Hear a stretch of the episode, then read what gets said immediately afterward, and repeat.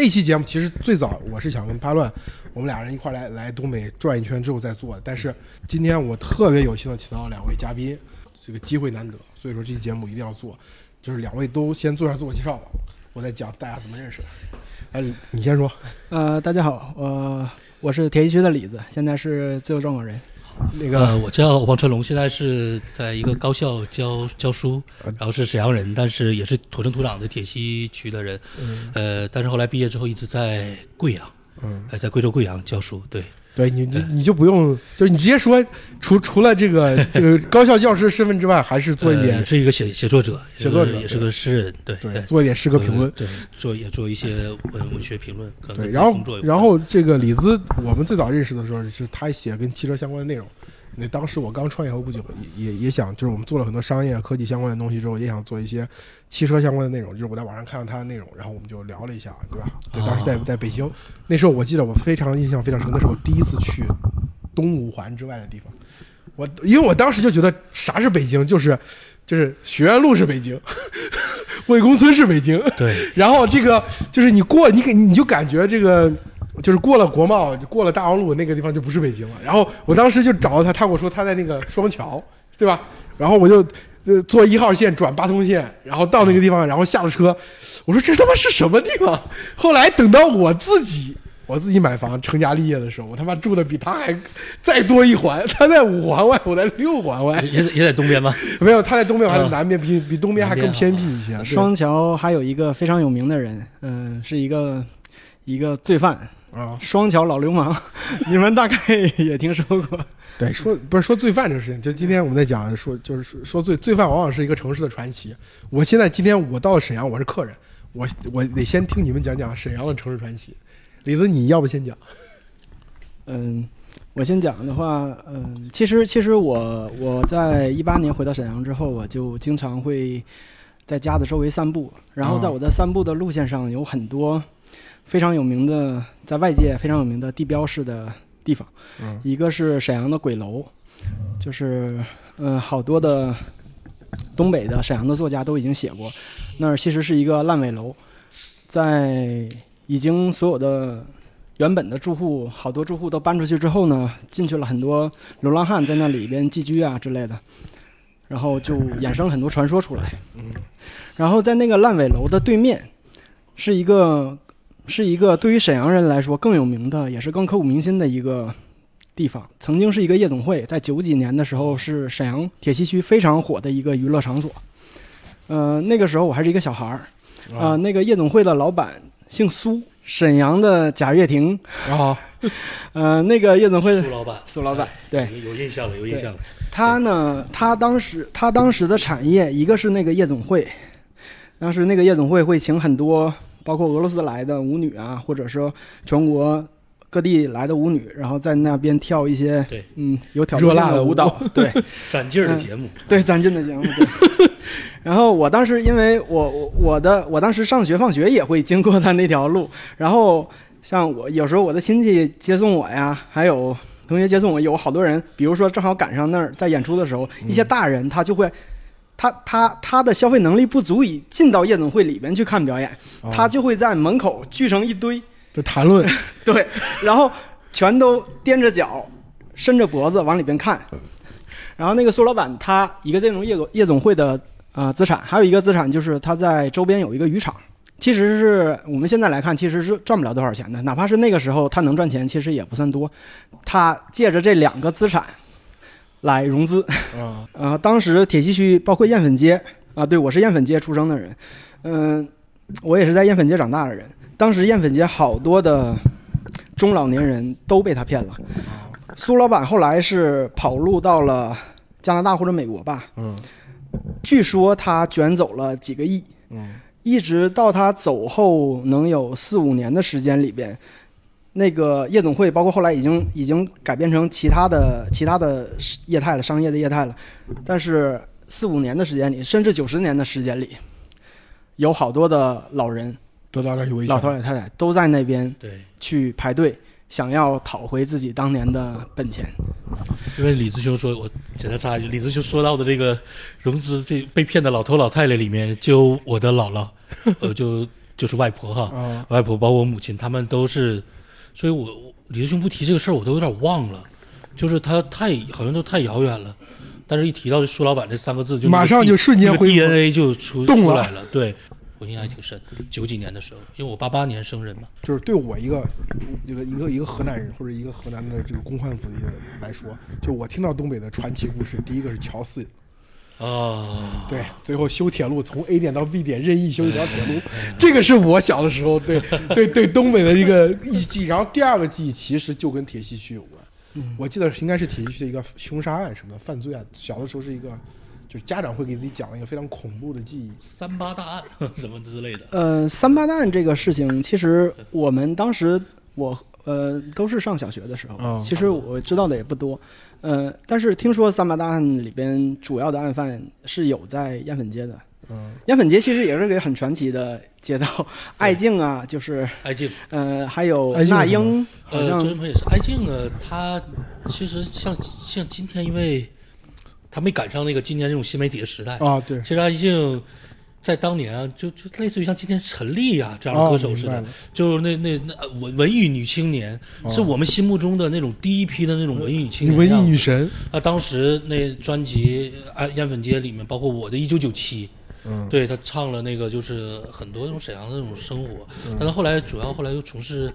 呃，从事艺术、美术啊什么这些，搞搞这些去了，所以他后来今天知道他的不多，但是他那两张专辑是很棒的，就是到今天也算是中国民谣史上那种传奇性的那种专辑，包括那个《样本街》，还有今天我们吃饭的时候谈到那个周云鹏，哎，这民谣歌手周云鹏，其实也是样本街出来的，对，也离这儿不远，这儿过去就是了，嗯嗯。歌声来三八大案，我们是我们是不太了解的，因为当时我们太小了啊，嗯，但是后来的时候就是。之后我是已经搬到，呃，沈阳这一个地方叫魏公明渠，但我们沈阳人会叫它臭水沟。臭水沟排的好多都是工业废水啊之类的那些那些。然后那个那个那条臭水沟的旁边，有当年在沈阳非常轰动的一个罪案，然后也是全国各地其实也有很多人知道，就就是刨根儿案。刨根儿，其实刨我们知道是刨，就是刨子的那个刨。刨子的刨。但是。根儿就是可能是根的那个，就是，但是我们一直叫它刨根儿，就是他拿一个锤子，在晚上的时候，重点就挑那些职工的女性，在单独自走在夜路回家的时候，然后他就在后面跟上一个锤子，一锤子，然后敲到后脑，嗯，他的下手是不分轻重的，要不然晕，要不然死，然后他也不图任何其他的，只要钱，嗯。他在当时的时候，因为那条路也是我为什么对这个案子有一些认识呢？因为当时我们家就住在那条线路上，我妈当时就是一个要上班，然后晚上要独自走夜路回家的那样的一个女。对，所以你这跟我们那个单位的大家产生的恐慌是一样的。对，就这个环境跟跟那个虽然是远在河南，但是社会的这个分层次是一样的，大家的工作一样，就两两点三点一线。对吧？上了班，上班是大家一起上班，下班一起下班，然后各自回家，然后晚上可能会走到一些小巷子里面，然后这个故事的传播就带有一种恐慌性。然后他就和那个时候沈阳的好多、东北的好多那些故事，我们知道的那些故事是一样的，就是赶上下岗潮的这一一个段的时间，那个罪犯也，呃，在我印象里也是那样一个下岗的一个无所事事，呃，就是他没有的，没有了自己的可以赚钱的。合法赚钱的一个路径，然后，而且很唏嘘的一点，我倒不是，并不是说我要在怜悯这个罪犯啊，但是很真的很唏嘘的一点，就是最后他落网的时候，被被逮捕的时候，他杀了作案的对象或者杀掉的人十几个、二十几个、三十几个，但他实际上抢到手的钱可能就几百、几千块钱。嗯，实际上，真的就是。非常唏嘘的一个事情，我想不到一个形容词。就跟他的他的这个案情的恶性相比，他得到的回得到的收利益是非常少的。对，我对这个事情吧，像他就完全像你说的那个恐惧那两个字，他就变成一个那种恐惧那种记忆了。因为当时，因为我我其实也是住在那附近。呃，说到魏公民区，我是住在那个十二路那个地方，就是其实就是出来两步就是那个臭水沟了哈。我们现在才管它叫魏公民区，其实我们小时候就管它叫呃臭水沟。呃，就是因为那段时间我祖我祖父就我爷爷他那个脑血栓，嗯，然后住院，然后当时那个像我妈妈就要给他们送饭啊什么的，然后那个时候就是就很害怕，就是都都是要我爸爸陪着，都大家都要结伴。才敢那个，就是走在这个 走在这个路上，然后后来也有一些模仿他的那种，就是犯罪分子，他躲在，还有一些是躲在，因为以前的小区都是那种开放式的嘛，嗯，躲在那个就是小区那个单元门的后面，嗯，就躲在那个后面，然后进来人他就打一下，嗯，然后有一些他有些用锤，有时还用那种扳子啊什么的那那种东西，对，所以当时医院里面，嗯，就刚才我们路过那个五院。其实当时包括那个八院啊，这些铁区的这些医院，很多医院里面就是有一些他没有被打死嘛哈，就是有一些这个受伤的，里面躺了很多那种受伤的人。对，这个是我对这这件事儿的那个记忆。反正以前感觉还是九十年代的时候，铁铁西这块儿啊，包括可能整个沈阳还是挺挺乱的。有感觉，至少我的记忆里面是比较乱的，案子案子也比较多。对对，就像我们在小，在我们小的时候，就是说这最近几年我是看不到。小时候我也不是说总能看到，也不是说经常能看到，但我小时候确实见过。就是我在放学的路上，然后迎面骑车过来的一个中年的男人，然后他一边骑车一边用手捂着头，他的头在。哗哗的往下流血，哦，呃，就是很多很多的血，然后他就是拿着一件脱下来的衬衣啊或者什么，就是按着头上，然后，然后一直在往前骑。我并不知道他是想回家呀，还是想怎么样。但是就是那个时候的时候，就是因为也是也是在下岗潮那一段的时间里，就是大家都非常的恐慌，又非常的焦虑，又非常的脾气又很急了，就是就是一点就着的那种状态。所以打架的事情，喝了酒之后在。饭店里就像现在段子上说，你瞅啥？瞅你咋的？这这种情况是要比现在要多得多的。在我的印象里，其实大概也就是我在上小学的时候，可能也就是四五年。对我上初中之后，我就再也没见过那种状态了。其实，但也会有一些那种呃混社会的人，他可能有的时候混到混到那个中年啊，还在混社会啊，真有这样的。所谓那个老混子嘛，就我这像一个段子似的。像我，我就我认识一个人哈。嗯，九零后，他那有一次那个，呃，这这小伙子，呃，跟跟那个网恋对象就这个酒托两个人见面之后呢，那个酒托就带他去，然后当然就被骗了。那个时候这小伙子也刚工作，然后骗了好像一万多块钱，然后回去也不敢告诉自己那个父亲，然后他的父亲就发现他有心事，后来在那个逼问之下，然后他父亲告诉他我被骗了，但是他父亲当时的解决方式就特别有意思，因为他的父亲年轻的时候混过社会。那时候已经五十多岁了，快六十岁的人了，然后马上打电话给他年轻时候混社会的朋友啊，然后年就九十年代混社会的那个朋友，然后他那个朋友那个因为还在混社会，混成一个老老老社会了，呃，这个这个这个人和被骗的小伙子两个人就找到了那个酒托酒吧，一看到这个老大哥来了啊，肃然起敬啊都，哎大哥你怎么你怎么那个来光临了呢？然后说听说你们怎么骗了我这个朋友的。呃，然后后来当然没全退，还是还退退了七千多块钱，我记得。这这跟跟腾讯一样哈，腾讯这个骗这小孩充值的钱也这么退的。你们说这个，我我有一个理解啊，就是所有的社会人他都是单位人，对，就他原来他有一个单位的身份。有一个单位的网络，就是过去就就就在那个是那个就是所谓原有的单位秩序裂解的时候，这些人被释放到社会上，但是他原有的单位那个关关系关系关关系还在。这你你说你这个你这个这个你说你的故事就让我想起来我父亲的一个故事，就他有个单位里面出的好很好的哥们儿，同时兼具单位人跟社会人的身份，就是一边他在单位也不怎么正经干活，但是一方面他又在外面混社会，就导致了当年小时候我的很就我们家有一些。特别琐碎的跟外面人闹矛盾的事情，就会找他，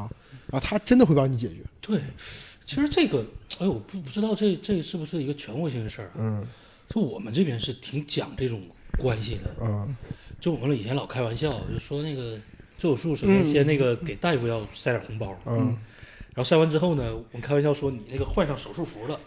手术服里要。要揣一个那个，要揣一个这个红包，嗯，干嘛呢？进去之后给那个麻醉医生，哦，给麻醉医生。所以后来他慢慢的会成为一种那种思维定式，一种逻辑。所以我记得我我我读研究生的时候，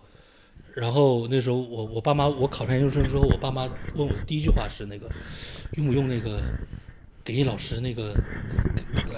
给给什么包个意思红包啊，意思意思。对这个其实我我也是，我当年去读研的时候也是父母说要不要见一下导师，是这样的。就我觉得这其实已经跟东北就不只是东北的，就全国。你今天比如说你到去另外一个，比如说这种国有经济占比比较高的地方可能，是这样。我假设说内蒙古，嗯，对吧？或者陕西，就是那个地方都是矿啊什么的，就是这种国有经济比例比较高。你会发现他们那儿人的特点也是这样，就说，就比如买一张电影，买一张票，比如说一个一个随便假假设啊，我们说陈奕迅或者是什么什么伍佰去开演唱会了，嗯，他们要你要说让他去正规的窗口买张票或者网上买张票，他觉得没有面子。嗯我一定要找到人把票给我，要到票，比或者别人送给我票，我才能去看，要不然要不然我要通过正常的渠道获得这个票，我就没有面子。我觉得这个其实是全国性的，但是我觉得有一点特别有意思是什么呢？就是说其他地方的这个就这套这套逻辑啊，这套东西根深蒂固的从上一代延续到下一代。就比如说他父母是、嗯。是这个单位的，孩子也是这个单位的，嗯，一一代一代就这么延续着这种思维惯性。我觉得在东北有一个区别是，父母们是这个想法，孩子们去北京、去杭州、去外地了。对对，这个你们俩其实都属于是，嗯这个我其实有一个，我我不确定对不对，我只是说我亲身经历的一件事情，就是我爸原来是是呃，他工作的地方叫沈阳重型机器厂，嗯他现在已经对哦他现在改组叫北方重工了。啊北方重工，嗯他原来沈阳，他叫沈阳重型机器厂，就叫沈重。他叫沈重的时候呢，他真的就像就像在那个漫长的季节里边的那个大厂子一样，就是那个化钢一样。嗯呃，他那个大厂里边有有铁路，铁路直接通到那个火车站。嗯。然后那个大厂里边，呃，员工的宿舍啊、医院、卖店，就就像就像我们之前说的富士康一样，就是它的那一个大厂里边的园区，园区里边有那个大厂的里边有街道、有路、有街，所有的人的生活都在那里边。啊，企业办社会嘛，对，他那个那样的大型企业，我我因为我不知道别的地方有没有，但是沈阳的那个时候是有好多这样的大型企业的。嗯呃，然后呢，所以说他们一代一代的，就是我爸的，就是比如说我爸的上一代，他有可能也是在那儿的，他可能就是能有一两代、两三代的那么那么那么长的一个周期。然后到我们这儿的时候，其实就是也是要收回到下岗潮那个时候，那个时候断掉了嘛。对你他们你你觉得这个断掉的，他的你能感受到这种断裂是什么？改制了嘛，这改制了好多人下岗。嗯他既然我的我我已经不在这儿了，我儿子有好多就是普通工人呢，好多是普通工人，他是没有办法再运作自己的孩子进去了，嗯 再再再再进到那个工厂里去去工作了。嗯对，所以所以到那个是那个在改制之后，像我爸之前说过，我爸我爸当时在沈重的还是有一点有一点职位的，嗯跟我说过，当年那个时候最最狠的时候啊，呃，就是财政拨款啊，或者是那个银行给贷款啊，一年有也不是说一年，就是有的时候一次贷了一次进一笔钱就几亿，然后不知不觉的，唰没了。我祖母是在那个化工厂医院当护士，嗯然后她退休的时候呢，她就会就是说你们家里面，你这不退一个嘛哈，嗯，那你家里面现在子女可以补一个。还可以补一个，嗯所以后来我我爸以为就这种事儿吧，他就已经就完全消失了，到后来发现它也确实也是消失了，但是它会有有的时候会有另外一种形式变种，集体经济所谓的那种温情还还 残留了一你你些下来。看，你看，现在美国那些大国企，这大国企可能不不仅包括像波音这样的公司，包括这种一些一些行业，比如说码头工人，你会发现他们也是一代传一代的一，代传一代，哎，都是一个家族里面一代往一代一代往下传的。这个一代就是说，这也就是我自己的一个感触，就是说无产阶级怎么去拯救自己呢？其实就四个字儿：垄断劳动。就是说这个事儿只能我家来干，我父亲干完我来干。哦，对，这个其实就是无产阶级怎么解决自己被资本剥夺的这个问题。但是它就牵扯到一个东西，这个玩意儿如果出现在一个先进的资本主义国家了，你的生产力比较先进，它能维持很多年。问题就是东北其实有时候也也也是这样类似嘛，在很长一段时间它是中国工业化最先进的地方，但一旦哇等到外部这种先进技术突然他妈比你更牛逼，比你更先进，这个时候这个东西就很难维持了。我我其实想听从大家这儿听到的，就是因为我自己是厂矿子弟嘛，大家说的所有东西几乎我都感同身受，完全一样，只是说时间的长短或者程度的轻重的区别。对对，但是我觉得我不知道从你们那里有没有感受到，就是你们都算是离，至少说一段时间离开了东北，对，或者说你包括你现在还也也在外还在外面嘛，对我一直还在外面，你在还在外面，就是你们有没有感觉到这种两代人之间的冲突？就比如说吧，嗯、我在因为我的学历不高，我从小就不爱学习。虽然我上的是一个重点的高中，但我们俩一个高中的校友，对对校友，我们都是秦昊的校友，沈阳市三十一中学，对，欢迎大家报考。然后上了一个，我是上了一个大专，然后当时我在大专毕业之后，事实上是通过家里亲戚的运作，然后去到了一个央企的一个工厂里边啊，嗯，然后我在那儿工作，华晨宝马吗？啊，不是，呃，是那个现现在很厉害，但我就央企啊，不是华晨宝马是可能是国企还是地方性的地方性，嗯，然后，嗯，当时我是在大概我是八六年生的，嗯，我是一零年的时候，因为我那个时候在写博客，然后认识了一个北京的一个哥哥，嗯，他是做公关行业的，他那个时候就让我去北京去那边，他他说你又喜欢写东西，你写的也可以。要不然你就过来。嗯，当时跟我我跟我的父亲就进行了一次非常非常激烈、非常非常激烈的争吵。对我那个时候我会去迷笛听音乐节，然后我会开始纹身了，然后我开始还纹着吗？对，然后我开始吃素。然后当时我爸爸跟我说了一句话，当时我爸我能感觉到他已经非常无奈了，他已经完全不理解了，他怎么样都无法理解了。然后他跟我说了一句话：“你是信了什么邪教吗？”嗯。然后一零年那次我没有，我就没有去成。然后。我继续在那个工厂又待了一年，当时我的所有的东西就是包括工厂里也有一个非常讨厌的一个同事，然后他还是班长，还是我的领导。然后后来我是过了一年之后，然后我才，而且而且也是瞒着家里留了一张字条，我就偷偷跑北京去了。对，上了火车，然后啊，你说你说这个就让想起来魏君子，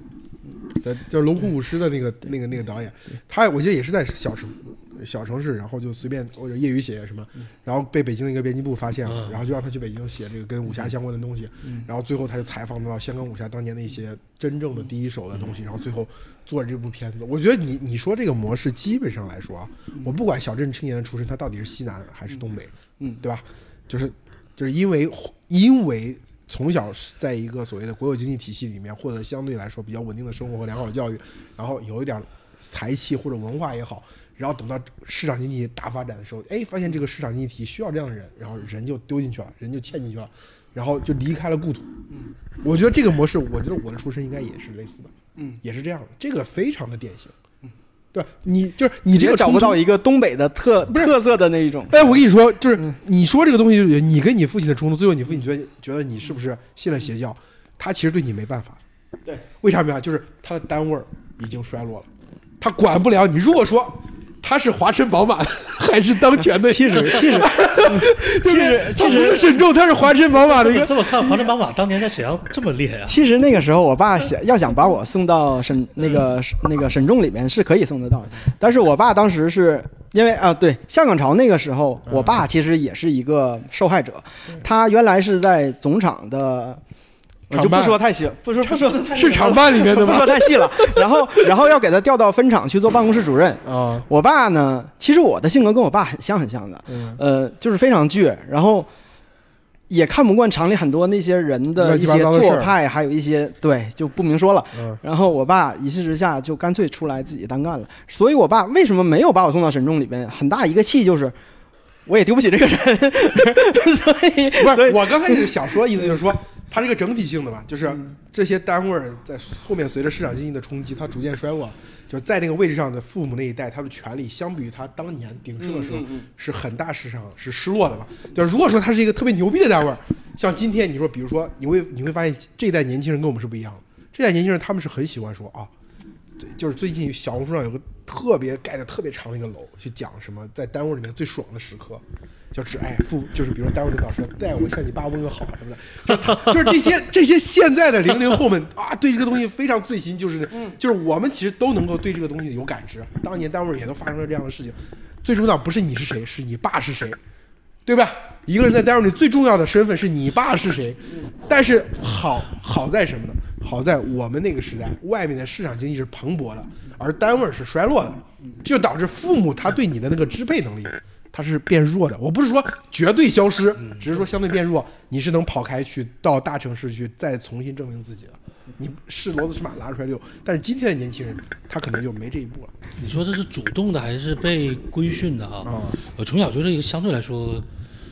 没那么叛逆的人，嗯，就就相对来说就是比比较乖的那种人。然后也就特而而且就唯一叛逆的可能就偷偷去去网吧之类的，然后常常被抓被打，就是那种的。所以后来，嗯，就是我我父亲就就是很普通的那种一线工人。啊，呃呃，当过班长，最大的官当过班长，嗯，然后一辈子想入党，后来也没入成那种的，然后一直是那个一个修理工，然后到五十五岁，因为有毒有害企业嘛，对，所以五十五岁就退休了。所以他们其实那个包括对我学习这种事儿吧，也没什么干预，就就完全是那种放养。呃，为什么去北京读书呢？因为我我零七年高考啊，那时候去北京读书的一个原因，就我们家吧，在北京有点亲戚。嗯呃，就就我我我奶我祖我奶奶的那个弟弟啊、姐姐妹妹什么在那边，所以当时吧我就没想着，没有什么就是，不是说我要那个离开家，嗯就是就是觉得那个成绩还不错，然后北京嘛，首都嘛，然后首都指定大学指定要比那个，呃那个混社会啊辽辽辽宁省的那个大学要好，当时就是这一个感觉，所以对哪些什么大学好不好也没什么概念。嗯那时候跟真的不像现在的孩子，他都有这个概念。现在我甚至听说还有那种报志愿的指导，啊，那就是张雪峰为什么红了嘛？对，我就觉得我我就真真觉得时代变了，那个时候就懵懵懂懂的，嗯就觉得反正你那个分儿多少分儿，然后你能那个就是上一个什么学校，然后就去糊里糊涂的就就报了，然后糊里糊涂的就去北京读书了。但之所以像写诗啊、写作这个事儿吧，就是其实那个小小时候呃有有一套那个呃那个百科全书，少年儿童就是少儿童百科全全书，可能四大本，很多很多都有。压箱底儿的在家，对，然后我当当当时我奶奶送我的礼物，我当时就特别特别爱看，但是那些科技、翻来覆去那些科技的看不懂，那科技的那个地方，我唯一爱看的一个部分，今天想想来，那书挺奇葩的，里面有一章是讲如何躲避原子弹的袭击。什么原子弹什么要落落下来了，你要找一个什么样的地方，你要如何趴下，然后然后那个你的手是什么样子的？我今天我还有这个记忆，它里面那个那个文化卷就挺有意思的。然后当时觉得那些那些作作家那个还还是挺挺牛的那种感觉哈。然后包括那个年代有一个特别好玩的电视剧，嗯今天回过头来看特别的特别的狗血，就完全细说了那个有点细说了。就是那个徐志摩他们的故事，叫《人间四月天》。啊因为你像林徽因这《人间四月天》是写给他儿子那个梁从诫的，嗯但是很多人看了电视剧之后，以为是那个林徽因跟那个徐志摩的那个爱情故事，嗯然后里面是那个黄磊演的徐志摩，呃，然后伊能静什么演的陆小曼，然后周迅演的那个林徽因，嗯然后里面那个台词也都特别的肉麻，什么那个徐志摩握着那个林徽因的手，挥挥，许我一个未来。我那时候我我我那时候我刚上初一，我特特别好笑。然后中午我们都出去什么那个啊，师傅许我一个盒饭，模仿。然后当时就觉觉得这这这这个这这这，所以就乱七八糟的那个那个时候就开始，当时就觉得开始写押韵的东西很厉害，很很厉害，就读读点这些东西。其实也没想着，包括当年就是还有一个东西是对这个东西是有刺激的，就那时候萌芽开始萌芽的那个新概念作文、那个东西开始出现。像那个年代，我记得我读中从小学到初中的时候，正好是那个韩寒，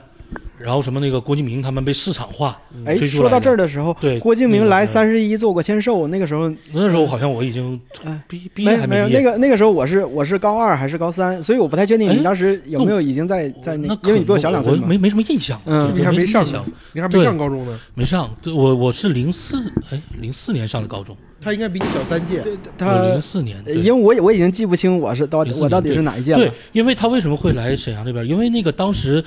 呃，说到这个也是那包括那种出版社的那个年代，因为像郭敬明他们，包括后来郭敬明那个抄袭的那那些争议啊那些事儿哈，呃，这这些咱们就不讨论。但当时那个把郭敬明他们推出来，有一个非常重要的出版社，尤其是郭敬明，就沈阳的那个春风文艺出版社。哦，所以当时呢，那个可能这些事情吧，你都会多多少少会对那个叫什么呀，写作写作者这个形象，包括诗人呢这样一种形象，有一种不太恰当的那种想象，就觉得呃什么那个很很超越，然后会觉得跟那个身边人怎么样，呃，很很很不一样啊什么的。所以当时他他不是一个呃那那种对这个写作这个事情有一个特别严肃的那种想法，那时候还是个孩子嘛，他就是一些那种乱七八糟的那种信息，然后包括那个阅读带来的一种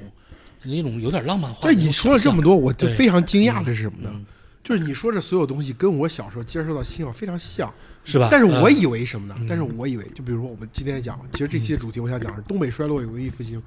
就是我以为的是东北的文艺是要跟东北的现实非常强相关的。我以为你会讲的说，哦，小时候我遇到一个什么样的事儿，基于沈阳周边的这个现实，深深的触动了我。，因为就刚才说的嘛，就是虽然说那个你这个整个东北社会当时是剧烈的那种变化，但有的时候这个东西就像盲盒和彩票似的，哦，明白，有的家庭他被此被这个事情波及的就比较深，明白，他指定对此的感受是比较深的。嗯。那我们家相对来说稍微的幸运点儿，嗯。就是我我妈妈很早是那个下下岗了，但至少吧，我我爸爸那个一直都没下岗，哦，就一直是你中途当然也有一些，包括像李兄刚才说的什么调分厂啊这种事儿什么的，我记得当时有一段时很长一段时间是调到抚顺。那边的一个那个分厂了，当时是那个呃日本的那种企业在这儿来搞搞合资，哦，呃，然后就是在抚顺开了一个那种分厂，所以等于把把我爸爸他们有一批人是整到抚顺去，所以当嗯。时每天我记得要很早去坐那个通勤车，但是他至少吧，你家家庭的家庭收入是稳定的，你家家庭这个结构这么讲没有本质上的那种那种瓦解颠颠覆性的破坏，颠覆性的破坏，对，所以我我呃。其实是说这个问题，我想到两个事情，就是第一个，你刚才讲到你你你走上这个文文艺这条道路，受到影响还是那种全国性的那种出版啊，嗯，对，吧？那种内容啊，它的传播呀，就我小的时候可能有两个东西对我影响非常嗯。大，我我我跟你不一样，呃，但是你对这两个事情肯定有印象。嗯。第一个是大兵公祠，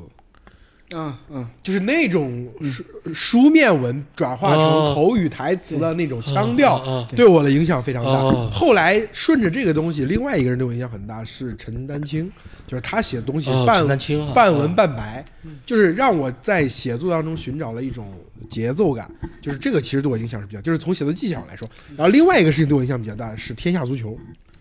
哦，天下足球啊那个 对，就是是当年很多经典的解说词，他那个其实进去那个段轩儿那个时候啊主持是吧？那时候已经很靠后段轩了儿，段轩儿，那时候已经很靠后。最早其实足球最早是谁呀？最早是足球之夜，然后从足球之夜后面分出来天下足球天。下足球，对对。对我我我最近在做一个做我自己在拍节目的时候，有有一讲讲东北这个事情的时候，我我我特意提到了我当年看天下足球的时候一篇文文章，讲赵俊哲。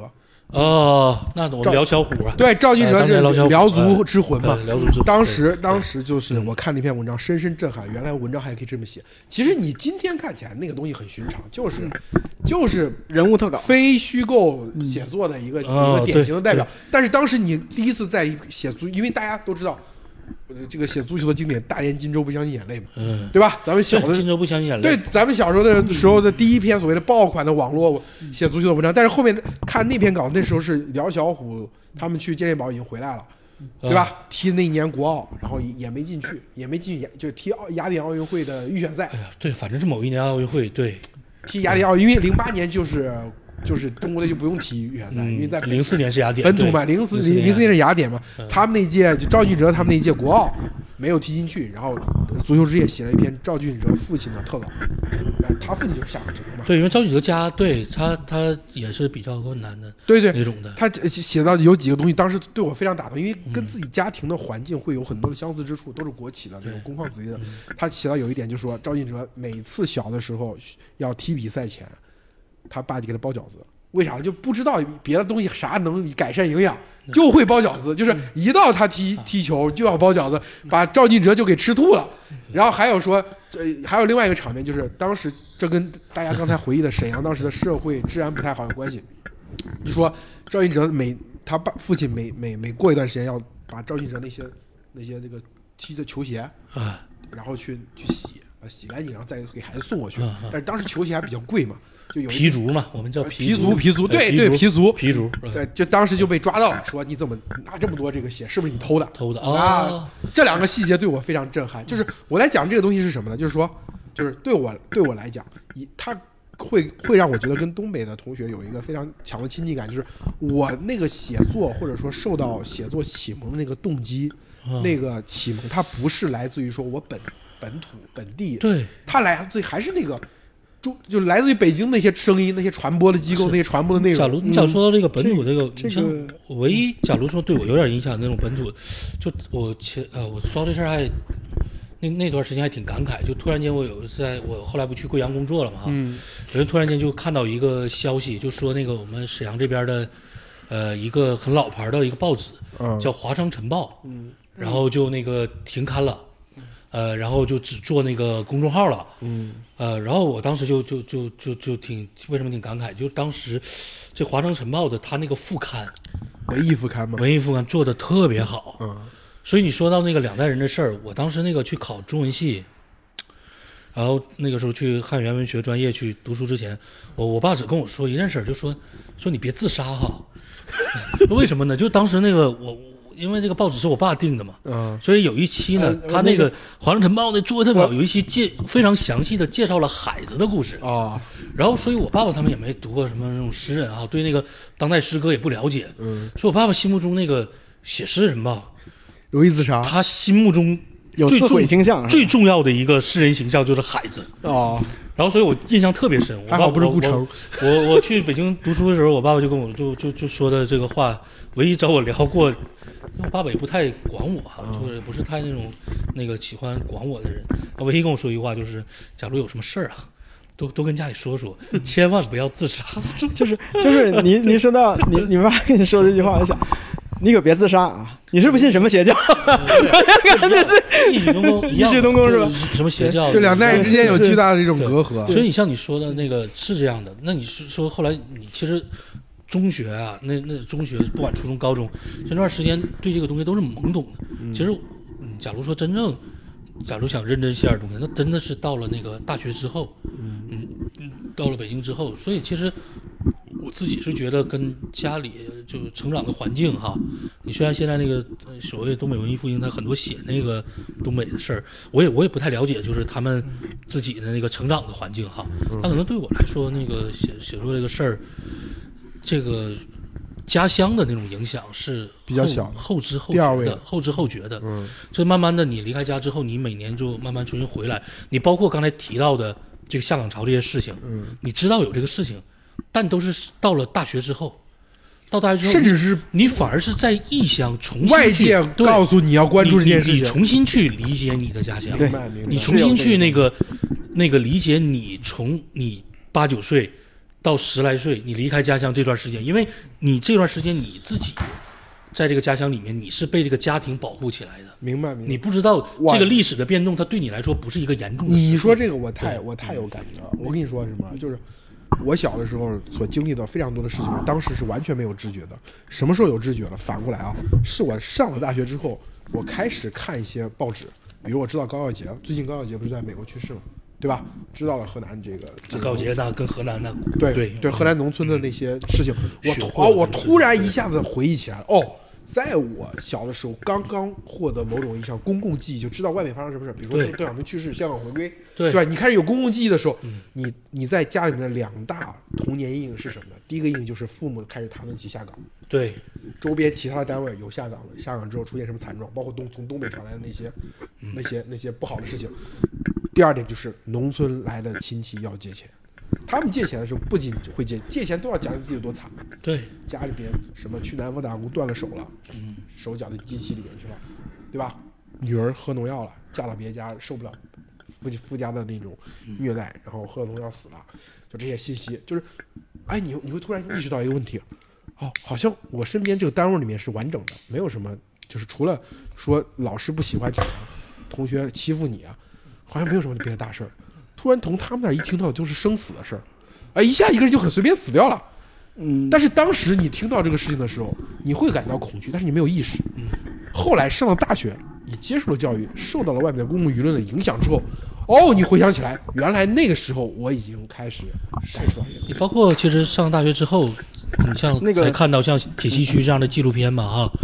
然后就王冰拍的那个纪录片《铁血军》的纪录片，你会发现，当然他那影像里面，包括他其中有一部就是烟粉间嘛哈，对，他那影像里面你是熟悉的。你你那个环境你是熟悉的，但对你来说，所有的里面那个熟悉的那个环境，对你来说要重新陌生化一次。哦，对，他就是那个意义是对你要有一个重新的显现，就包括你说过的，就以前，哎呀，小时候那个朦胧胧胧那些事儿，就那些就是感觉，哎呀，就来个人呐、或者父母谈论这些事儿，那时候对你来说没有那个直接的意义。后来你是到了大学之后，才发现他们可能有那个呃很残酷的一面。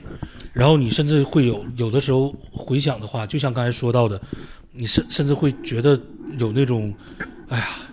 有有点庆幸啊，或者是什么的哈。嗯。那的这种这种心情在。我上大学就有一种，尤其后来读研究生之后，这种恍然感是越来越强的，就觉得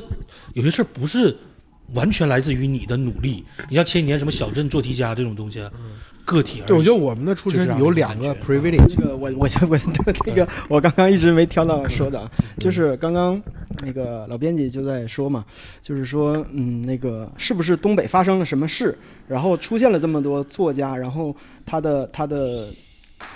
东北文艺复兴才出来。啊，我我我给我的感觉是什么呢？就是嗯。借用一个去年非常热门的一个电影里边的一句词，就是“马看见什么是人决定的”。就是我想说，不是东北发生了什么事情，我我其实一直在想，东北有什么特别的？就是说，东北发生了很多罪案，或者东北发生了什么，就是木马案呐，或者说又发生了什么那个什么之类的，全国各地也都在发生。是，但是为什么呢？我我有一个不成熟的想法，呃。就是很有可能是不对的，但我非非常不成熟的想法，就是东北一直是一个很很富裕的地方，它的土地很肥沃，包括后来共和国长子，我们这边的工业的发展也是一个非常发达的状态，在最开始的时候。然后，所以说我的想法就是那个时候一直很长一段时间以来，东北人要比其他的人要更，要比其他地区的人要更富一点。更富一点的话呢，就有更多的闲暇的时间，比如说坐在呃炕上唠嗑啊，或者说。我有更多的我去读一些书啊，或者说我去听一些戏呀，然后我有更多的表达欲，就是因为因为你如果整天会忙着疲于奔波，为为了。为了生活的话，你是没有那些闲暇。有些就是，就咱们从那个大的大面上来讲的话，那样的人就是去去有那么多的表达欲，去有那么多的那那么多的读过那么多书，看过那么多戏，看过那么多电影的人，相对要少一点。所以我在想，他可能是这样的一段时间，他有更多的一个摄入的知识的一个储备，然后表达的欲的一个丰富的一个培养出来，然后。其实我们在想，就是最近很多很很火的一些作家，就是包括最近新出来的一波，我们才就是。广大人民群众才意识到的一个东北文艺复兴，是像班宇啊，像双雪涛啊，像淡豹啊，像像陈思成他们。其实我们发现他们是更晚一点，就是在二零一零年以后，甚至二零一五年、二零二零年那个左右时候他才出来的。甚至班宇、双雪涛他们都是接近九零年的生人，就是跟我和那个那个陈龙差不多一边大的，对吧？七的对，其实。其实我想说，就是像陈龙说的，就是他在一个公共记忆里边又回溯到自己的。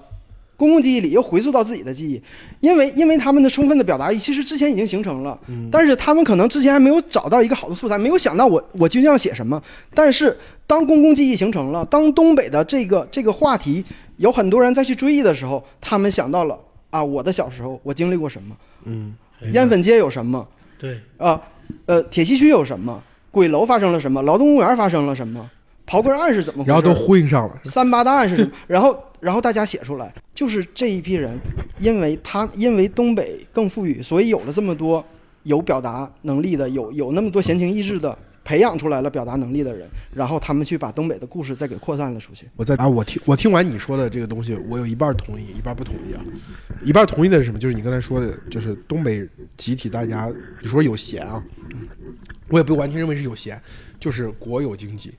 就是国有经济造成了大家普遍处在一个更好的发展状态，对吧？就是你有俱乐部，你有电影院，对吧？你可以看书，这个跟纯粹的农业经济其实不一样了。嗯，它有了大家消费文艺的这样一个场景，然后呢，产生了大量的可以创作文艺的这种中坚力量。然后等到你说市场经济发展起来，这些人到了各个行业，然后突然有一天，这个公共记忆在他们中间恢恢复了。共振了，形成一股潮流，这就是东北今天的我们说文艺复兴。你不管无论是你在大屏幕上看到，还是在社交网络上看到，对吧？还是说网剧中看到，你会发现大量的东北的创作者在其中发挥了中坚力量，然后形成了大家对于东北那个时空的一个所谓东北宇宙，对不对？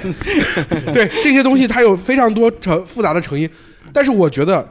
你不能说是因为东北的富裕造成，而是因为东北的一致性造成的。就是说，国有经济在这个地方的网格化是非常成功的，就所有大家是一套体系。一套体系做出来的，对不对？你无论是在黑龙江，在哈尔滨，还有六厂，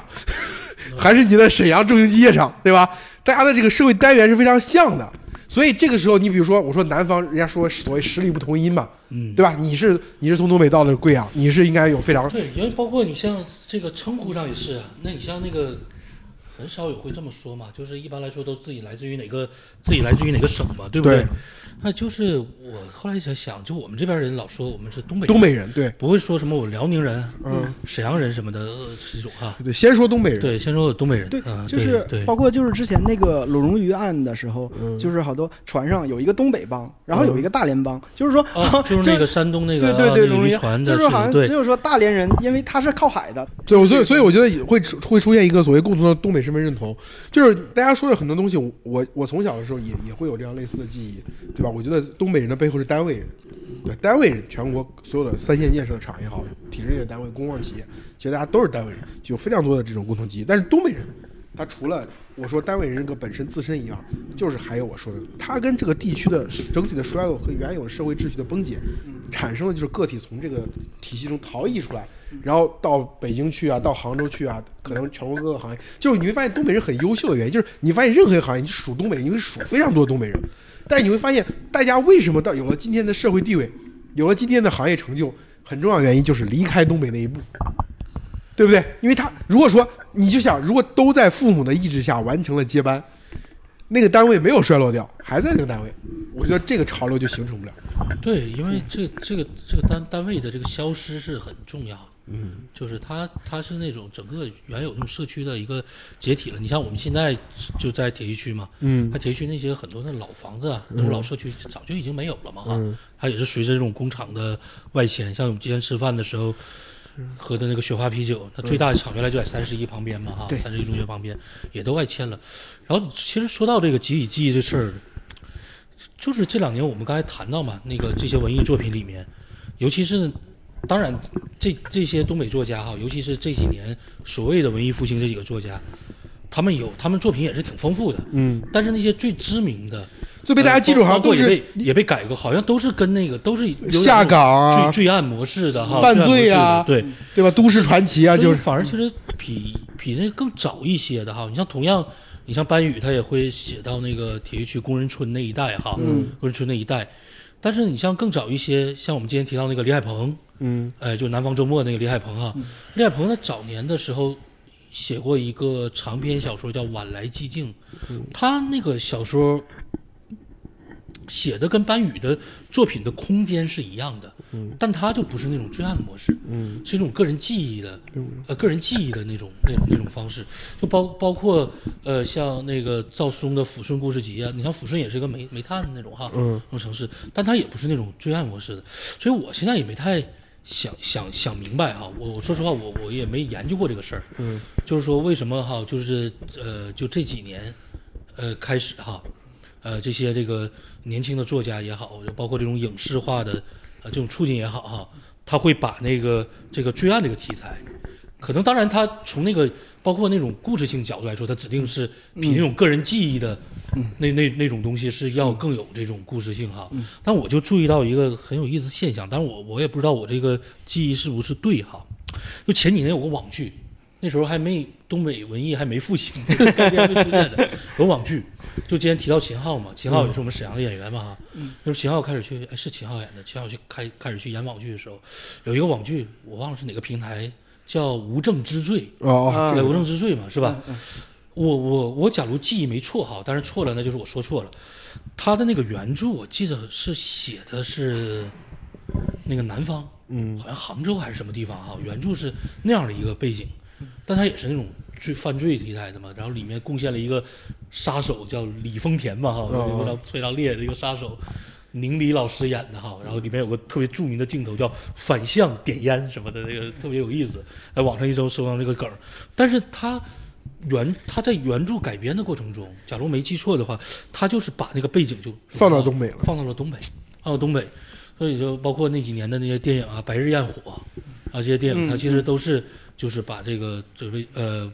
包括那个呃很多这种类似的作品哈，它都是把这个背景弄到这个东北来了。哎，我就说，但是为什么在东北这种写作里面哈，哎，我我也挺想听听二位的看法。首先我说呃肯定，你刚才讲李海鹏，你大家提提到东北不只有这个东西，对吧？写作上就是我讲我前老板易先锋写的张医生与王医生，那他他做不做媒体之后回回回沈阳，查了很多资料，他跟这个杨颖老师，然后最后写了这个这个东西的丰富程度就远远超过说所谓犯罪啊、下岗职工啊这个主题，写了更普世的人性的主题。我觉得这个东西写的非常好，大家欢迎大家去买这本书，对吧？包括关关关注张医生、王医生这本书，对对，关关注易易先锋老师和就是他们的团队做的这个小讲文学，我觉得这个是非常推荐的。嗯对，然后但是我我我想说一点，就刚才大家说这个影视的类型化里面，他就把东北天然安上一个九十年代衰落的这样一个东西。也包括大家对香港的期待是什么，对广东的期待是什么？就大家今天所所以说我们要拍一个失序的社会，拍一个这个。呃，人在这种失序社会当中，他的这种自由意志的时候，你会发现，哦，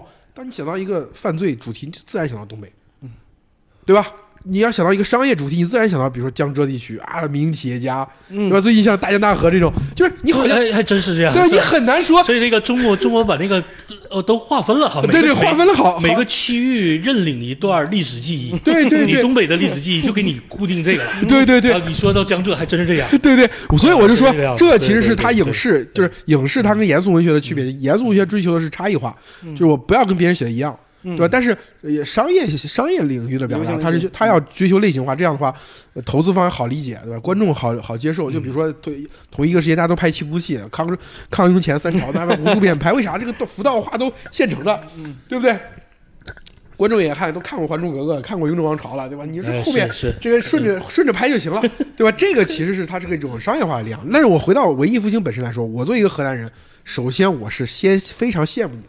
就你们可能会觉得有点苦恼，怎么他妈的拍的我们东北都是这样，标签化了东北的对，他有标签化。这个这个形这个形象。但是对我一个河南人来说，就是当我想去写一个区域的历史，或者说想想表达一个区域的状态的时候，就东北的这个东西，相对来说对我来说是有巨大的吸引力，就是你们相对来说可以自如的表达。就是为什么呢？就是说。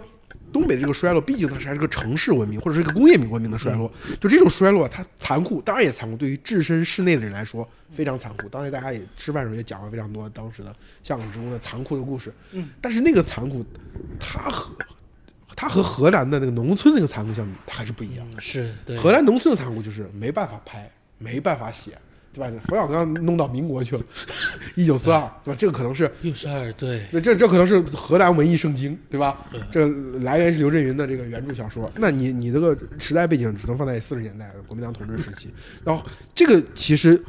大量的其他的这种更多的表达，其实是因为它过它比东北还要残酷，所以导导致东北这个残酷呢，一方面是我刚才说所谓商业化的力量导致它容易容易表达，另外一个方面就是说它残酷，它虽然疼，但是没有那么疼，就是你会发现东北人对于自己这个区域的衰落是采用了一种。非常消解的幽默，就是常常自黑嘛。东北人常常就会黑自己，哎，我们这个地方就是营商环境差，我们这个地方就是人情社会，是就会非常的用一种幽默的方式把它消解掉。但是河南人过去所接受的那个那个农村文明的那种那种崩塌、那种衰落，他其实没办法这么表达。他一表达起来就非常的严肃，非常的痛苦，最后导致也没有人愿意读，对然后也会面临很多的审查类似的问题。是你像今年今年我给那个学生上那个小说课哈，嗯然后就是其中有一堂课，我们就做那种小说的细读，有一堂课就是讲河南籍的作家阎连科老师的一本长篇《日光流年》，呃，学生的表达太痛苦了。对对对，他在写那个农村的事情，他他写着一个村子，那个村子呢，他们的人都活不过四十岁，嗯。是在村子里人认为就是水质的原因，啊他们会得一个什么喉咙病，然后到那个四十岁左右就会都死掉。嗯。然后他那个村长就想着这个就是挖一个渠，然后把外面的所谓的好水引进来，嗯，对，引进来。然后他们为为整个这个渠什么的，他们就是，你像可能比较有名，像许三观卖血记说那个卖血哈，嗯但在那个日光流年里面，他写的更狠，是卖皮。呃，就是那个给那个烧伤科去卖自己那个大腿的那个皮，然后植皮嘛哈那种的，然后后来他那个他他他最残酷的一点是在于什么呢？最后这个村子终于把那个这个渠挖通了，还付出了很多生命的代价。嗯，就有些人在在这个修渠的时候，年轻人就死掉了，村子自己去去挖好。但是当那个渠水引进来的时候，它有一种那种城市化的那个对比那种叙事过来，那个水已经被上流的城市给污染了。嗯，然后水过来的时候，发现已经变成了污水。嗯，他们也没有办法喝了。嗯，所以他那那种那种绝绝望是是没有没有。没有一个，我我想起来那个马悦然特别喜欢曹乃谦嘛，到天黑想你没办法。曹乃谦是那个完全没法读，也是太残酷。就是说这个他的文本你都没办法在公域互联网上去评论。是的，是的，是的。然后我其实还是就是像说这些的话，其实我还是那个非常不成熟的想法，就是东北人之前过得其实还是挺富足，对，挺好。就是大家就是包括下岗，下岗那块那一段非常残酷，很多罪案在那。但是我们真当他回忆起来的时候。就是父母下岗，但是下岗之前呢，我们是过过好日子的，对，对吧？你就像比如说最近那个，那个今天大家可能看到，觉得东北是一个物价很低、大家收入不高的地方嘛，对吧？然后江浙那边人觉得会做生意，那边是个富庶发达的地方，但实际上你要想在真正在八十年代甚至九十年代中期之前，嗯，是浙江人是来东北做生意，为什么？因为东北人工资高。对这个地方卖在地方卖小商品，这些事情你在比比你在浙江本土或者浙江那些临近的南方省份，你要赚的更多。为什么这个地方人工资高，他就更舍得愿意买？对，你说到那个幽默这个事儿吧，所以其实你提到的文艺复兴这个事情啊，咱们姑且用这个概念，你其实不同的人对这个概念理解不一样。嗯，哎，你像我可能有我有些人吧，就把它理解为像。白羽双雪涛他们写的小说以及相关这种影视化的东西啊，嗯，但也有一批人把这文艺复兴是做了一种追溯，嗯，像那个他们有一个有几个什么文艺复兴的圣经，其中一部就是马大帅。电视剧《马大帅》，在那个沈阳有一个呃和平区那边有一个那个有个咖啡馆啊，叫我前日子还去了一趟，去去喝杯咖啡，就就去看一看，我就听说有这个地方叫过时俱乐部，嗯。然后他那门口就有一个牌子，什么那个马学研究会，就自己列这种牌子。然后他们定期会那个做一些聚会，然后大家去那个大家去聊，聊什么那个哎，做做一些问答，特别好玩。什么呃，范德彪在哪一集去去什么那个钓鱼的那个池子 是什么？所以他会那个呃，他他会往这儿去追溯。包括这几年说那个春晚不好看嘛哈。那因为北方人是挺爱看春晚的，尤其东北那收视率一出来，是吧？其实他们也会去追溯那个 哪一年的春晚赵本山上了赵本山的小品啊，哎，所以你像 B 站上有一个特别著名的一个鬼畜的视频嘛，鬼畜区视频，就当年把那个赵本山的改个春风吹满地嘛，念诗之王嘛，是吧？所以他其中还有还还有就是这样一个脉络，而在这个脉络里面，范伟老师。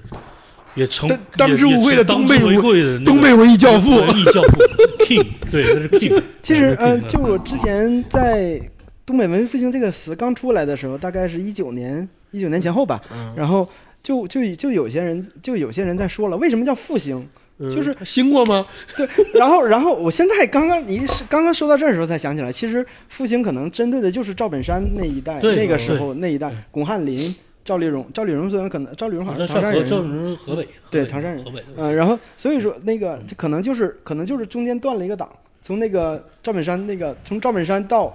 白双眼刀中间断了一个档，对对，我你你们你们这样画的话，我觉得很多人所以他是那个断裂了，嗯，然后你会发现那个这这是，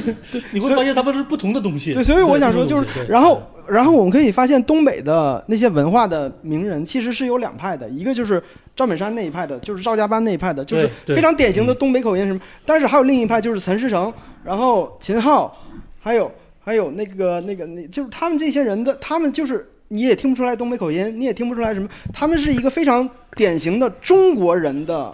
这样的一个就是就是一方一一沈阳还是挺出演员，嗯对对，挺出演员。一波是东北文艺，一波是东北人创造的创作的文艺，创造的文艺。对你看不出来东北味儿，但是他他背后这个人是东北人。对对，我觉得这个其实就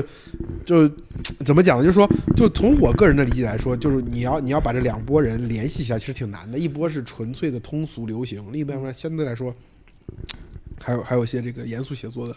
这种成分在，只是说他们被过多的影视化、商业化了。我觉得这两波人不搭嘎，但是你讲这个脉络是一致的，就是第一波文艺是所谓的东北，它作为一个花盆或者作作为一个存在的生长的有机体，它呈呈现出来一个文艺。另外，第二波是东北已经衰落掉，这些人散落到中国的各个行业，对蒲公英一样就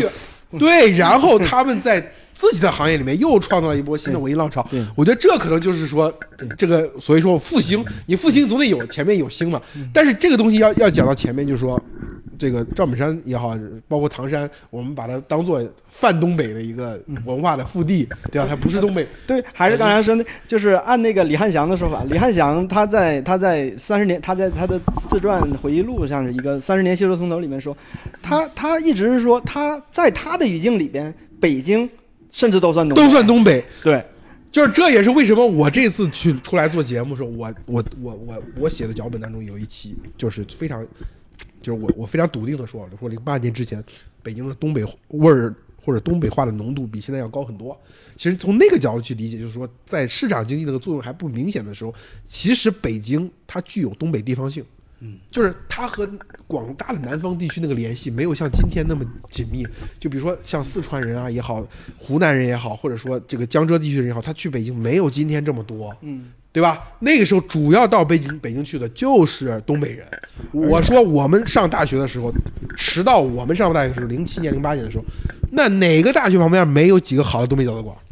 哎，我大学就有那个魏魏公村那块儿，嗯，那中央民族大学那块儿，那原来魏公村那块儿东北菜馆特别多。那时候哪有什么沙县小吃、兰州牛肉面？对呀、就是我说川菜湘菜进京之前，那北京就是东北饺子馆的天下。然后，因为我导师他是吉林大学的，就你我我们到了我们那个单位之后，我发现哇，我们的导师就是里面就吉林大学就是长原来的长春地质学院。非常多，就是远高于其他所有地方。因为当时除了就是就像这个中国地质大学，就是北京地质学院到后面武汉地质学院嘛，然后长春地质学院是一支，然后全国还有其他几个地质学院。你会发现长春地质学院的那个比例高的多得多得多，对吧？其实最后其实实际上它就是一个地理上的接近。然后导致一波人先来了，然后这样的话，什么同学、同事、导师，依托这个社会关系，就整批的很多人就去了。而且我就说，当时的中国的经济管理模式是计划经济体制嘛，中央到地方垂直管理，其实最适合的就是东北这种大国企的这种模式，对吧？就我们小的时候，那时候哪怕已经都到了市场经济发展的比较呃蓬勃的一段时间，那还是那厂领导还是天天要往部里去嘛，往部里跑。对吧？就争取项目，争取资源，对吧？那其实就是地方性，像东北这个地方，因为国企比例很高，所以它自然天然的跟北京那些部委啊之间的联系就更多，而不像南方经济，它是外向型的嘛，它可能是面向市场的，面向外贸的嘛。其实其实还就是东北真的太封闭了，就是那个时候跟俄罗斯做生意，但后来的话，你就就是俄罗斯做生意，它做不了多大。嗯然后呢，沿岸的港口、渤海那一片儿，其实也就日本。它不像不像江浙沪，他们那个长三角、珠三角什么之类，他们可以可以接触到很很很开阔的一个大世界在那边。但是东北其实某种程度上是困在这一个脑袋这儿的。那你觉得这是幸运还是不幸呢？我我也说不上幸运不幸运，我感觉我只能说我过得还行，就是就是就是我我没法从一个大叙事这儿来讲说。因为我这样跟你讲，就是我我所接触到的，比如说江江浙福建那批的人，嗯，大部分还是子承父业居多，嗯啊，家里面干什么呢？自己这一代还干什么，对吧？换个换一种形式，或者是帮你帮包括让你出去到这个行业里面锻炼，先不到家族，先不回家族企业，你先出去闯一闯，闯不回来，然后再回来家族企业接班，你会发现那个宗族。嗯那个一代一代人的接班的非常森严，你一代人想追求所谓的自由意志非常难的。但是我觉得我认识到的东北人，就是东北的人，无论是同学、同事或者什么的，普遍还是脱离了这个家庭的这个。我我之前做过一期节目，我不知道你们就是因为你们俩应该没听过我之前啊，我听过到那个，我我也听过不是那期节目是被删掉了嘛？啊就是没那那就没有，就是我我回我老家给给我迷笛迷笛音乐节，啊，那个南南阳南阳那个事儿吗对对对对那我是当事人可以聊是吧？那一会儿可以剪了是吧？哎，对对 对，也也没有什么不可以说。其实我我在我自己的微博上后来就说，就因为我我我也就是回去嗯看了这个迷笛音乐节，也没我没有看，其实是迷笛音乐节都办完了。当嗯当天结束当天我去了，然后当时网上沸沸扬扬各种各样的黑黑的舆舆论嘛，然后我当时去现场看了一下，有一些这个谣言，我想帮忙澄清一下，但是最后其实是客观上起到了助长谣言传播的这个作用。因为他这个这个牵扯到另外一个我标签化就变我成各自的政治正确。我比较羡慕，呃，东北一个地方就是东北人是能容得下黑的，就是东北人甚至自己会主动黑自黑嘛，自黑嘛。对这一点，其实是它造成了一种表达上的，你不能说自由度吧，至少说表达的一个空间。就是我们现来来，大有东北人非常不会那么多自我审查我不会不会说哇，听到你说，就我你像我我一我我还真没有这种感觉。对，但是比如说说，哪怕河南这个地方，我说实话，就是河南从经济区位上来说，或者说从它呃建国之后，它在整个全国经济当中的比重，它其实还肯定地位是不如东北的嘛。就是，但是你会发现河南人的这个地域上的骄傲，导致了就那次我其实是想为家乡说一些话，但是最后我被打上了一个这个这个遇奸的标签。对对，最后这个。这个词，哎，我还上我还上，我还我还这个我第一连次听说这个那天连番上了好几个热搜，然后这个 上了官媒的通报，就是啊，这这个给我的一个震撼就就在于让我突然意识到一个一个问题，就是说，就你们其实某种意义上在自己谈论家乡的时候，获得了一定的表达的自由。这个就是因为因为就是说大家都能够容都能够接受这种形式啊，我们黑一黑自己的家乡无所谓的啊，反正呃全国人民也也爱也都这样。喜闻乐见。喜闻乐都对，但是就是嗯。我我我之前是没有这种感觉的，直到这个事情发生了，我才意识到，哦，哎，东北同学谈论自己家乡是一个相当轻松的事情。是是这个这个你的观察，我觉得挺对的。对但有些地方它确实容不下。很沉重的，对，你不能随便说的。对，包括我在贵州工作的一年，也会有这种感觉哈。嗯就有的时候可能跟当地的人聊到一些，呃，可能我认为不太好的现象啊。嗯，有的时候它它会上升到这种地方情感的那种自我捍卫的那种东西啊。对我心想，就其实就很正常的一个谈论嘛哈。对，甚至有时候都是调侃。对，甚至有时候就是调侃。而是呃，我想起来一个事儿，就是之前那个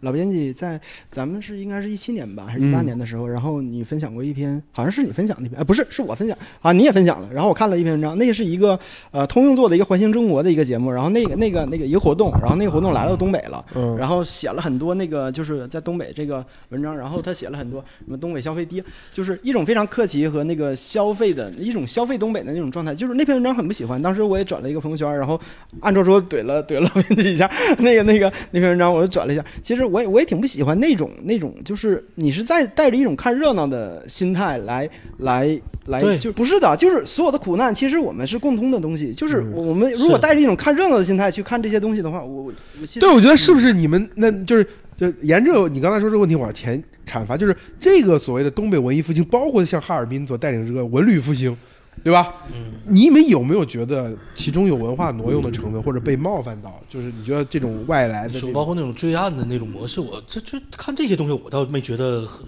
像有些人会会说是是不是黑东北哈，消遣里面是不是都是我我倒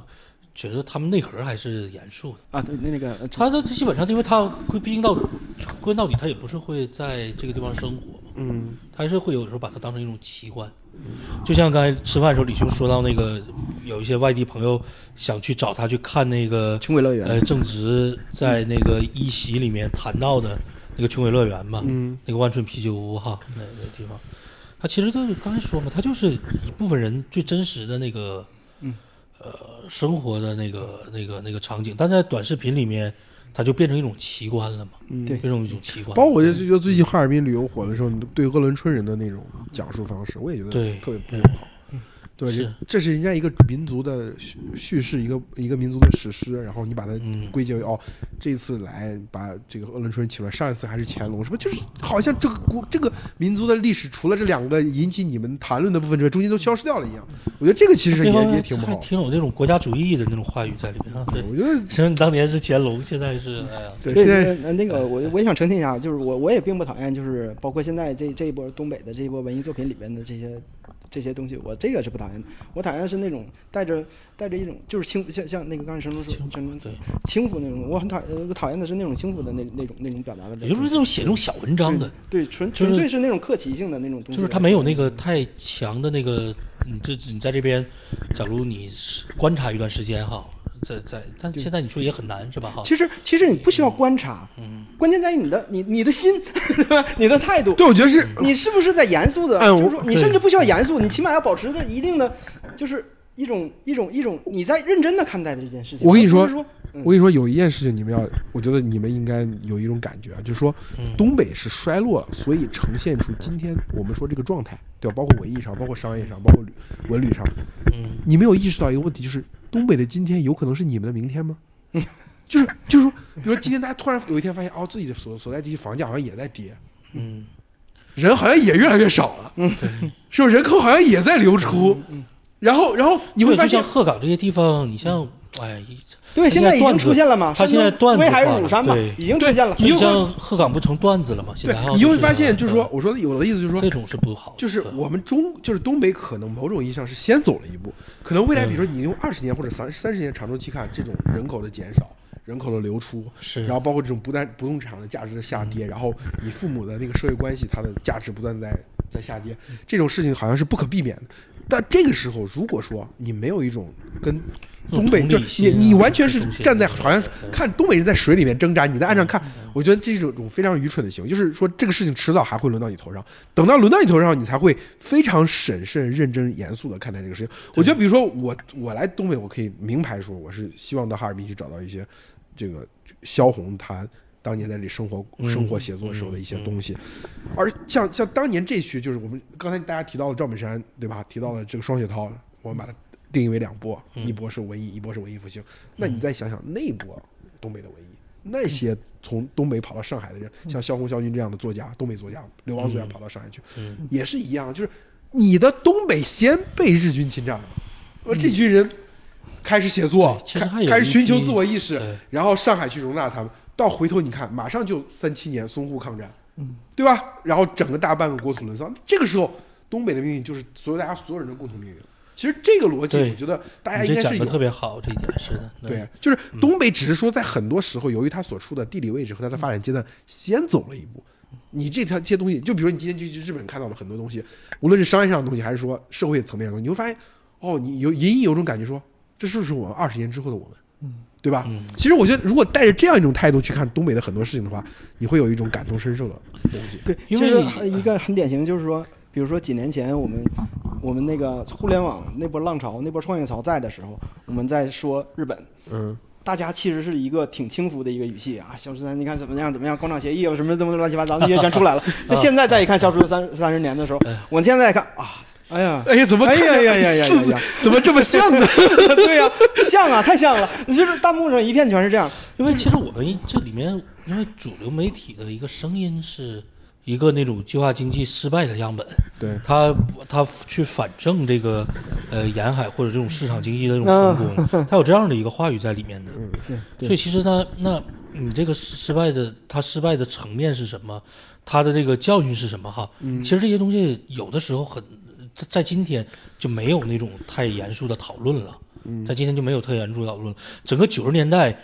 其实，在某种程度上，在今天就完全被迅速的给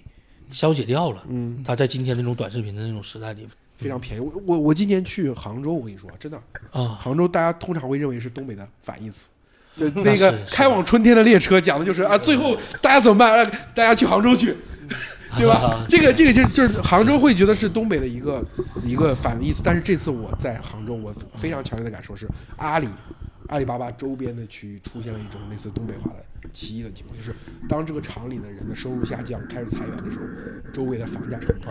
当房价撑不住的时候，这些阿里巴巴的在职员工他的资产也进一步收缩，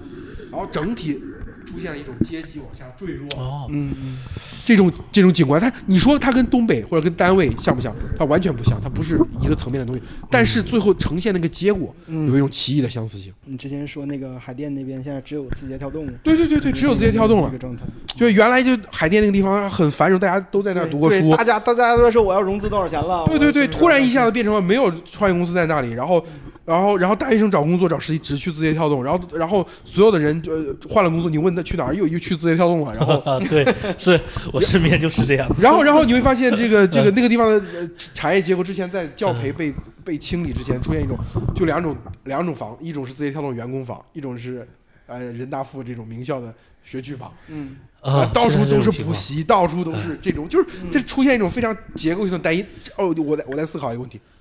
今天当然今天当然其实这也不到十年吧，这种对啊情，况我就说今今天来说，啊字节跳动这家公司会不会出问题？你目前看起来还是蒸蒸向日上，就恰恰似二零一八年之前的阿里巴巴。但是阿里巴巴到现在也也就几年而已。但是阿里巴巴出问题，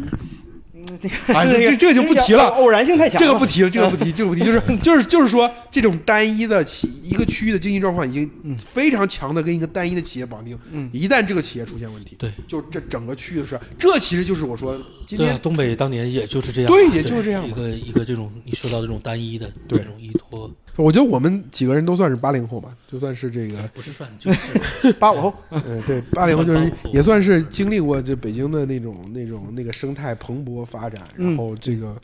就万物生长的一个阶段。我就记得是我找工作那一年，我一八年博士毕业嘛，然后找一七年的冬天吧，好像你应该有印象吧？就开始那个时候，那就是我记得字节跳动崛起的时候。我记得我当时在在重庆，我当时就去找工作去。但后来我是一八年离开北京之前，我又租租了段时间房子。我那时候在通州，在通州那边，通州北苑那边住的。你会发现那个下楼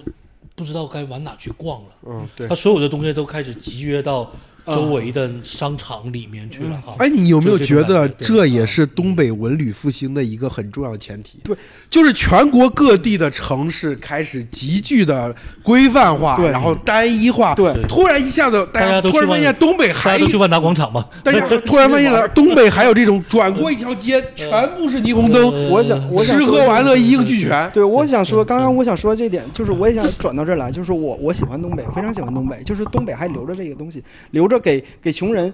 留着给穷人可以摆摊儿的地方，留着给穷人我卖一碗馄饨五块钱，我也可以养活自己的一个地方，留着一个早市儿，大家可以用低廉的价格，然后我能养活自己，我又很热闹，我有开开心心的做生意，嗯，那样的一个地方。是啊，所以其实说你说你呃，李志雄说到这早市也是，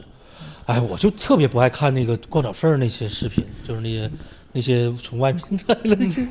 那些就是，呃，探探店的那种人啊，看早市儿。其实这个早市它为什么那么便宜？为什么大家要那么早？尤其是那个你会发现逛早市都年纪大的人，但归根到底它还是一个生活成本的一个问题。他不，然后他现在也是变成了一个那个像好像，被被标签化了猎奇的猎奇的。其实，嗯，其实就是说到刚刚的那个。可以绕回去刚刚那，我很喜欢东北，但是现在就是，所以说我现在对现在这个东北这个旅游的这一块呢，就是有一个，你最担心的就是这个，有有点很担心，我担心它一发展起来之后全没了，就是海南可能是一个旅游城市啊。而且之前看到一个纪录片讲那个 Airbnb，就是爱彼迎，他他他他曾经在哪个城市，就是欧洲的某一个城市，对他民宿，然后他在那一片区域。一租住了好租，就是这那用了好那个好多楼，好多种了好多民宿民宿，然后那一片的物价直接给带起，然后结果那那一片那一片原来的居民，他那个生活成本他已经支付不起了，他要被迫搬迁。你在贵阳应该因为这是我切实相关的一个啊，我说你在贵阳那个贵阳那个最著名的那个小区叫花果园吧？啊，花果园，对对对对对对，那就是一个非常典型的，就是一个呃本本身大家那个规划的地方只是一个回迁或者说一个集中居住的。呃，经济适用房的小区，那最后它自身的力量把它变成了一个很繁荣的一个生态。对，因为它其实你像花果园，因为我对花果园了解不太多哈，就是不怎么去，去了就迷路，那地方那地方太可怕了，就就进去之后你会感觉到哇太密了哈，就是他，所以我我有认识一些当时那个本地的人，嗯，他们当时这个花果园这个房子卖的时候，嗯，很便宜。所以当时很多人去买，嗯，但他们现在都不住在那儿，他们就把它给租出去了嘛，嗯，租去之后，他其实就成了，你像那个年轻人，有时候刚毕业，嗯，然后去那儿也很低的那个房租就能，呃，租租到那个地方，所以他那个地方就年轻人多嘛，嗯，而且他跟。像我们吃饭的时候也谈到，它跟那个天通苑也非常不一样。它都是有些人拿它比那个天通苑嘛。嗯。我其实霍我在霍营住的时候，离天通苑就很近了，那五号线那地方。那天通苑那是主要还是一个居住的地方。对。实话实说，大家就是这么说吧，就是白天白天去工作，天通苑就空了。在那个区域，就回龙观啊、天通苑那块儿。但是你像花果园那种地方呢，它它其实就是二十四小时都是热闹的。对它，因为年轻人，而且公共空间理论嘛，就是它自它自生长，最后它一定变成一个公共性的空间嘛。对它后来，我我我没研究过这事儿，它后来它可能也有这个原因。你像后来大家买这个房子，然后后来在那住一段时间，发现哎呀，住起来太累了，嗯，停车也麻烦，嗯，然后上班，你下上上班的时候早高峰。